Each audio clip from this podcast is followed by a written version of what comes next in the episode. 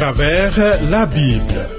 Une série d'enseignements tirés de la Bible préparée par le docteur Vernon Maggie du ministère Through the Bible, produit par Trans World Radio. Réalisation Abdoulaye Sango, présentation Marcel Mondiou-Do. Bonne écoute à tous. Seigneur, marchez pas à pas avec toi comme Enoch, fils de Jéred, père de Métuchéla. Voilà le sens de la vie, de toute la vie. Donne-nous d'être comme Enoch. Béni sois-tu, Dieu Tout-Puissant. Thierry Rodrigue Dibi sur les commandes numériques et le personnel de Trans World Radio, une fois de plus, te disent, amis, très bonne écoute. Le programme que nous allons suivre est le douzième. Nous devons correspondre. Retiens nos points de contact que voici.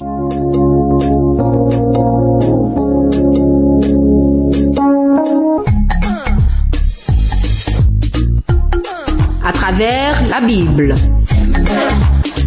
À travers la Bible sur TWR.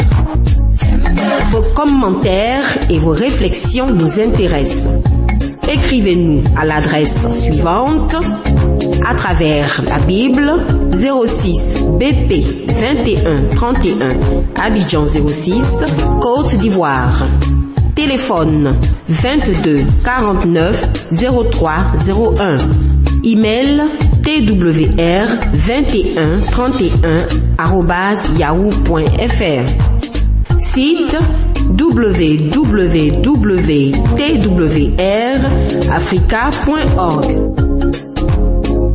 Souvent, il y a de minuscules choses, c'est-à-dire des toutes petites choses insignifiantes à la vue, auxquelles il faut faire attention si l'on veut réussir, si l'on veut atteindre le but, atteindre l'objectif. Dès qu'elles sont ratées, l'avenir devient sombre et sans espérance. Vraiment, je suis étonné, très surpris par les premières paroles de la Bible, par exemple. Elle ne commence pas par une longue phrase. Elle commence par neuf mots. Vraiment, c'est court, mais combien profond et rempli de valeurs. Voyons cette phrase. Genèse chapitre 1, verset 1. Au commencement, Dieu créa les cieux et la terre. Voici, amis, une des affirmations les plus profondes qui ait été formulée. Mais malgré sa courte taille, sa brièveté, elle retient notre attention parce qu'elle est contestée, elle est refusée par plusieurs. Mais pourquoi?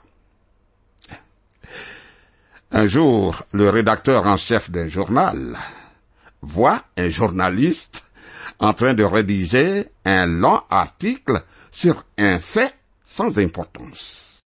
Oh là là, écrit plus court, lui conseille le rédacteur en chef, car, après tout, dit-il, la Genèse raconte la création elle-même en seulement 282 mots. Ah oui, chef, ah oui, dit le journaliste, mais j'ai toujours pensé que si quelqu'un avait ajouté 200 mots de plus, cela aurait économisé beaucoup de raisonnements et d'arguments. Cher ami, le récit de la création de la Genèse a été le sujet d'un grand nombre de discussions. Dans certains pays même, il est interdit dans les écoles d'enseigner que le monde a été créé par Dieu. Dans d'autres, on doit présenter cette idée comme une simple théorie parmi tant d'autres. Or, plusieurs disent également qu'il est normal et juste de parler de la création du monde par Dieu plutôt que d'évoquer la théorie de la cigogne, une fable, un conte qu'on donne aux petits enfants désireux de savoir d'où viennent les bébés. Ces gens montrent ainsi leur mépris et leur ignorance de la Bible, quelle que soit leur connaissance scientifique. Tu vois, le problème des origines provoque beaucoup de controverses, de spéculations et de conflits que tout autre. Le bruit des hypothèses, des illusions purement humaines couvre la voix plus éclaire de Dieu. Nous avons deux groupes d'extrémistes qui augmentent la confusion par leurs affirmations dogmatiques, leurs opinions. L'un se compose de scientifiques arrogants qui traitent l'évolution, c'est-à-dire la transformation successive des êtres. Par exemple, l'on est singe et progressivement par suite des naissances, l'on devient homme. Et ces hommes de science disent que c'est un fait qu'on ne doit pas contester. Tellement ils le croient, car selon eux, l'évolution est prouvée par la science. L'autre groupe se compose de jeunes théologiens qui veulent concilier la science moderne avec la Bible tout en méprisant la pensée des grands commentateurs bibliques du passé. Pour moi, ces deux groupes feraient bien de considérer la question que Dieu posa à Job quand il finit par se révéler à lui. Où étais-tu, Job? Où étais-tu quand je fondais la terre? Dis-le si tu as de l'intelligence. Job 38, verset 4. En d'autres termes, Dieu déclare à l'homme, tu te permets de parler de l'origine de l'univers, mais tu ne sais même pas où tu étais toi-même lorsque j'ai créé la terre. Considérons deux faits, la création ou la spéculation. Plusieurs théories ont été élaborées pour expliquer l'origine de toutes choses. Cependant, en dernier ressort, elles peuvent être ramenées à seulement deux, la création ou la spéculation, la supposition. Certains disent que nous devons accepter les affirmations de la science. Mais de quelle science devons-nous demander?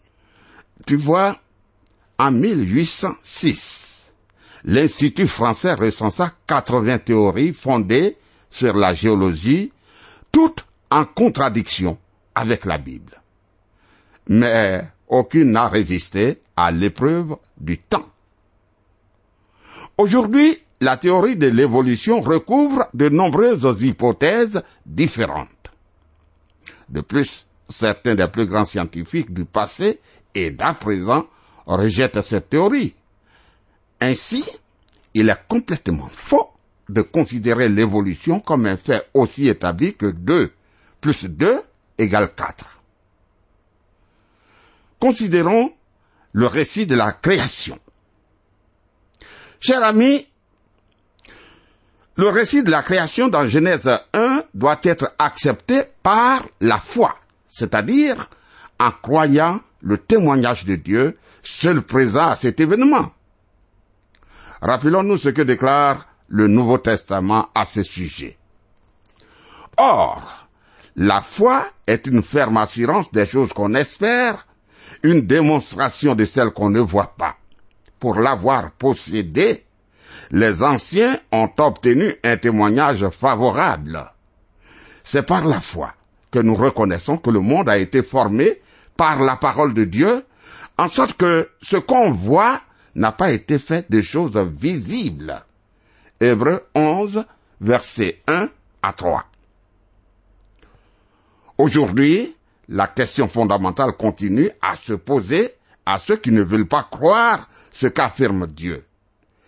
Comment, comment quelque chose est-il apparu à partir de rien du tout? Toute réponse qui ne se fonde pas sur le témoignage de Dieu n'est que pure spéculation.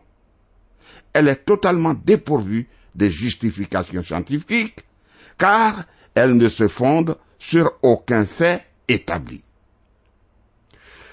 Tu vois, pour écrire le livre de la Genèse, Dieu s'est servi de l'homme Moïse comme instrument. Je pense que Moïse doit sourire face à toutes les discussions scientifiques suscitées par son écrit. Il ne l'a pas rédigé dans le but de donner un compte-rendu d'ordre scientifique. Pas du tout.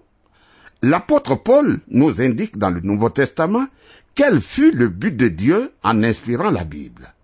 Et voici ce qu'il dit. Toute écriture est inspirée de Dieu et utile pour enseigner, pour convaincre, pour corriger, pour instruire dans la justice, afin que l'homme de Dieu soit accompli et propre à toute bonne œuvre. C'est écrit en 2 Timothée 3, versets 16 et 17. Quel est le but de la Bible? Importante question. Le but de la Bible est de nous instruire dans la justice et non de nous enseigner la géologie ou la biologie. Elle a été rédigée afin de traiter de la relation de Dieu et de l'homme et de montrer, de nous montrer comment l'homme peut être réconcilié avec Dieu son créateur. Tu vois? Écoute. Si Dieu avait fourni une description scientifique de la création, dis-moi combien de personnes à l'époque de Moïse auraient pu la comprendre. Et combien de personnes pourraient la comprendre à notre époque? Rappelons-nous que la Bible fut rédigée non seulement à l'intention de personnes très instruites, mais aussi à l'intention des gens très simples de tous les temps et de tous les pays. Voyons d'autres récits de la création, et ça fait rire. Parlons-en. Quand nous comparons le récit de la Genèse avec les récits de la création que l'on trouve dans de nombreuses civilisations anciennes, les différences sont frappantes. Par exemple, le récit babylonien est polythéiste. Il parle de plusieurs dieux. Tandis que la Bible est monothéiste, elle ne nous présente qu'un seul Dieu. Selon les Babyloniens, les corps célestes sont tous des dieux, tandis que selon la Bible, ils sont simplement de la matière. Selon les Babyloniens, la création est l'œuvre d'un artisan, tandis que selon la Bible, tout fut créé par la simple parole de Dieu. Le récit babylonien est de caractère enfantin, tandis que la Bible présente un Dieu saint et aimant. Enfin, le récit babylonien est en conflit avec la science, tandis que la Bible est en accord avec la science véritable. Mais quelles sont les limites de la science? Examinons ce que disent les scientifiques. Voici l'aveu d'un ancien directeur de l'observatoire de l'université de Harvard aux États-Unis. Il dit, par rapport à tout ce qu'il y aurait à découvrir de ce qui existe, nous ne connaissons guère plus que les animaux. Nous avons surtout découvert à quel point l'inconnu est plus vaste que le connu. En d'autres termes, sur le plan scientifique, nous ignorons presque tout concernant les origines de la Terre sur laquelle nous vivons. Tout ce que l'on dit, c'est que la Terre existe depuis des milliards et des milliards d'années. Et alors? Lorraine Esley, de l'Université de la Pennsylvanie, dit ceci. Actuellement, nous ne savons pas plus concernant l'origine de la matière que concernant le domaine de l'esprit. C'est pourquoi il n'est pas sage d'exclure le spirituel en ne retenant que la matière. L'univers semble être apparu successivement à des niveaux différents, chaque niveau étant différent du niveau précédent. Essayer d'expliquer ce phénomène en se servant de mots savants, scientifiques, sert seulement à masquer le fait que nous en ignorons la raison.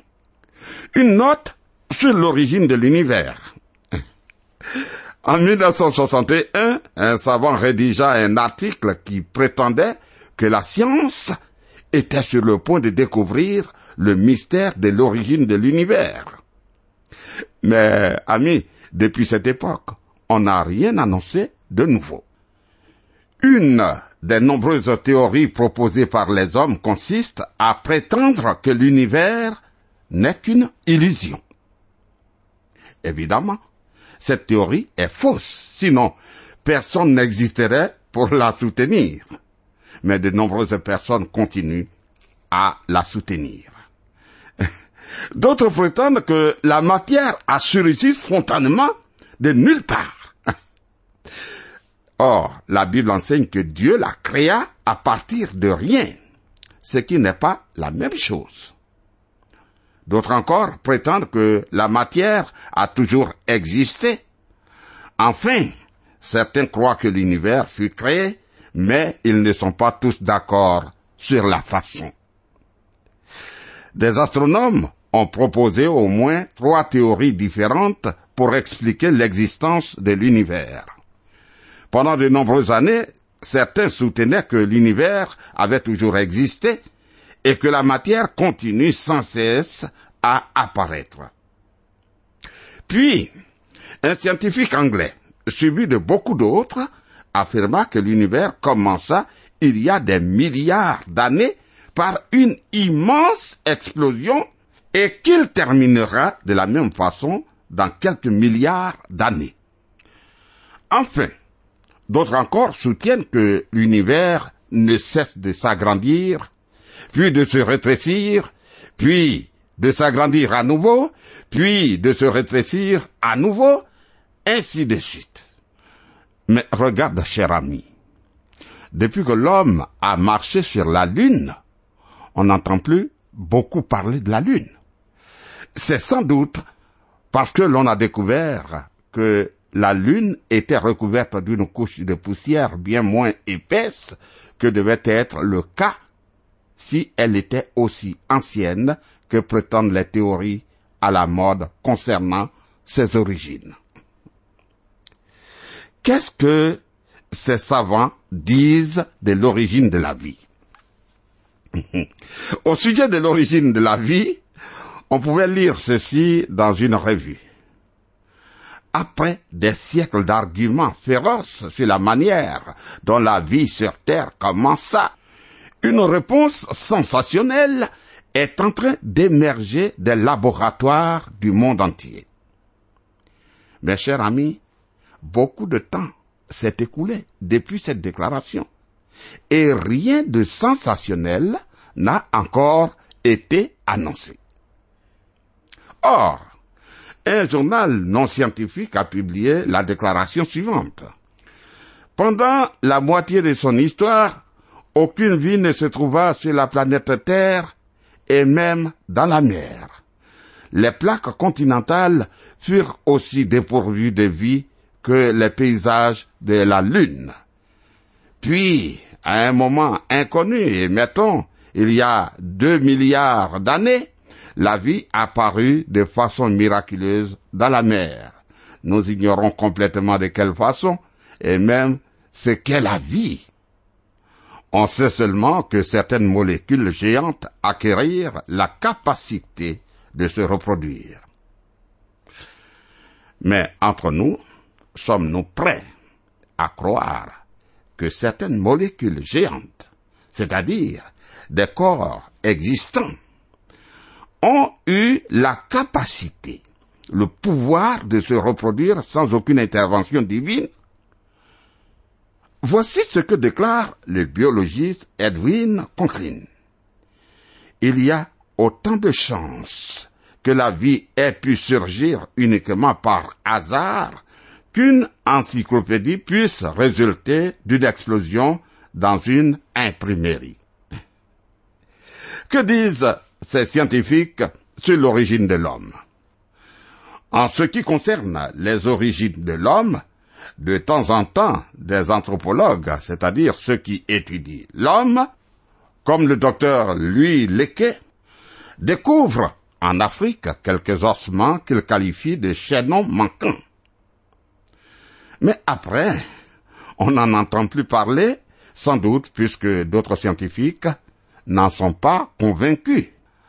En effet, le docteur Klaus Mampel, scientifique allemand, déclare je ne vois pas en quoi la race humaine est plus proche des singes que des oiseaux canaris ou des kangourous.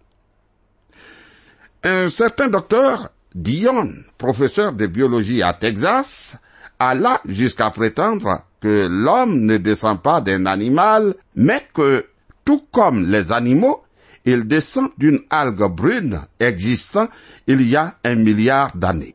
Ainsi, cher ami, si cela s'avère vrai, nous ne devrions plus chercher nos ancêtres dans les branches d'un arbre, mais aller sur les plages.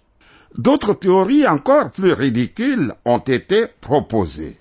Selon l'une d'elles, l'homme a surgi des déchets laissés par des intelligences extraterrestres qui rendirent visite à la Terre il y a des millions d'années.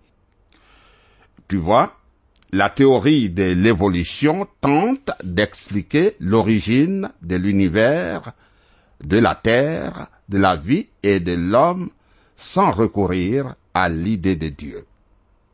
C'est pourquoi les évolutionnistes eux-mêmes ne sont pas convaincus qu'il est possible de réconcilier l'évolution avec la Bible. De plus, selon l'évolution, l'homme continuera à progresser jusqu'à la venue d'un âge d'or sans la moindre intervention divine. Ainsi, il est tout à fait contradictoire de croire à la fois en l'évolution et en Dieu. Un chrétien qui essaie de le faire est comme un cavalier ayant un pied sur un premier cheval et un autre sur un second. Tout se passe bien jusqu'au moment où l'un des chevaux s'éloigne de l'autre. Alors, le cavalier doit choisir entre les deux.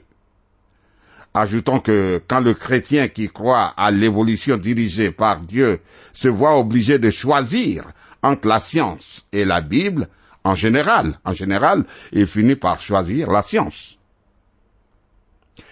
Quant à moi, je continue à croire ce qu'affirme le premier verset de la Bible. Au commencement, Dieu créa les cieux et la terre. Qui créa l'univers? Ben, Dieu. Comment? Comment créa-t-il l'univers? À partir de rien Quand? Ben, je ne sais pas, et personne ne le sait. Et il est présomptueux pour l'homme qui sait si peu de prétendre répondre à de telles questions. L'homme ne peut rien créer à partir de rien. Cependant, il se permet de douter de son Créateur, malheureusement. Nous ferions mieux d'accepter la déclaration de la parole de Dieu. Au commencement, Dieu créa les cieux et la terre. Genèse 1, verset 1. Avec le psalmiste, nous devons considérer les cieux, l'œuvre de ses doigts, et la lune et les étoiles. Psaume 8, verset 3. Et rendre compte que les cieux racontent la gloire de Dieu et l'étendue manifeste l'œuvre de ses mains. Psaume 19, verset 1. Voici ce que dit l'apôtre Paul. Il dit, en effet, les perfections invisibles de Dieu, sa puissance éternelle et sa divinité se voient comme à l'œil depuis la création du monde quand on les considère dans ses ouvrages. Ils sont donc inexcusables. Romains 1, verset 20. Et voici ce que nous lisons dans l'épître aux Hébreux. C'est par la foi que nous reconnaissons que le monde a été formé par la parole de Dieu, en sorte que ce que l'on voit n'a pas été fait des choses visibles. Hébreux chapitre 11 verset 3. Notons, amis, que Dieu créa les cieux et la terre. La terre fut séparée du reste de la création pour être le cadre de la vie humaine. Revenons à présent au premier verset de la Genèse. Au commencement, Dieu créa les cieux et la terre. Amis, cette déclaration majestueuse est la porte qu'il faut franchir pour entrer dans la Bible. Oui, en effet, celui qui veut s'approcher de Dieu doit croire que Dieu existe. Je redis que celui qui veut s'approcher de Dieu doit croire que Dieu existe. Au commencement. Au commencement. Voici un mot situé dans le passé, il y a peut-être des milliards et des milliards d'années dont personne, sinon Dieu, ne connaît la date. Ensuite, Dieu créa. Dieu créa. Le mot créa traduit le mot hébreu bara. Bara qui signifie créer à partir de rien. Ce mot est employé seulement trois fois dans ce chapitre pour la création des cieux et la terre, verset 1, pour la création des êtres vivants, verset 21, et pour la création de l'homme, verset 27. Ce fait réfute, rejette l'idée que l'homme est le produit d'une évolution à partir de quelque chose d'autre, à partir d'un animal inférieur. Il a dit, Dieu créa les cieux et la terre. Dieu créa les cieux et la terre. La terre fut séparée du reste de la création pour être le centre de la vie humaine, comme je l'ai déjà dit. Vous suivez le programme à travers la Bible, un enseignement du docteur Vernon McGee du ministère sous the Bible, une production de Trans World Radio Afrique présentée par Marcel Mondiou-Do.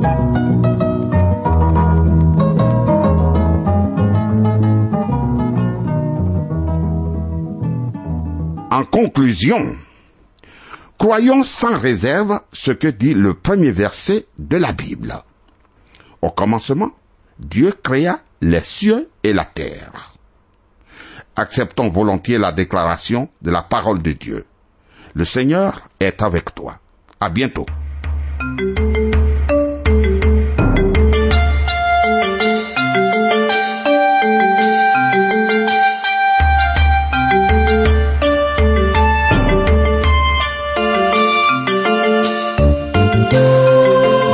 Venez de suivre le programme à travers la Bible, un enseignement du docteur Vernon Magui du ministère Through the Bible, une production de Trans World Radio. Pour tout contact, écrivez-nous à l'adresse suivante. À travers la Bible, 06, boîte postale 2131, Abidjan 06, Côte d'Ivoire. Je répète, à travers la Bible, 06, boîte postale 2131, Abidjan 06, Côte d'Ivoire.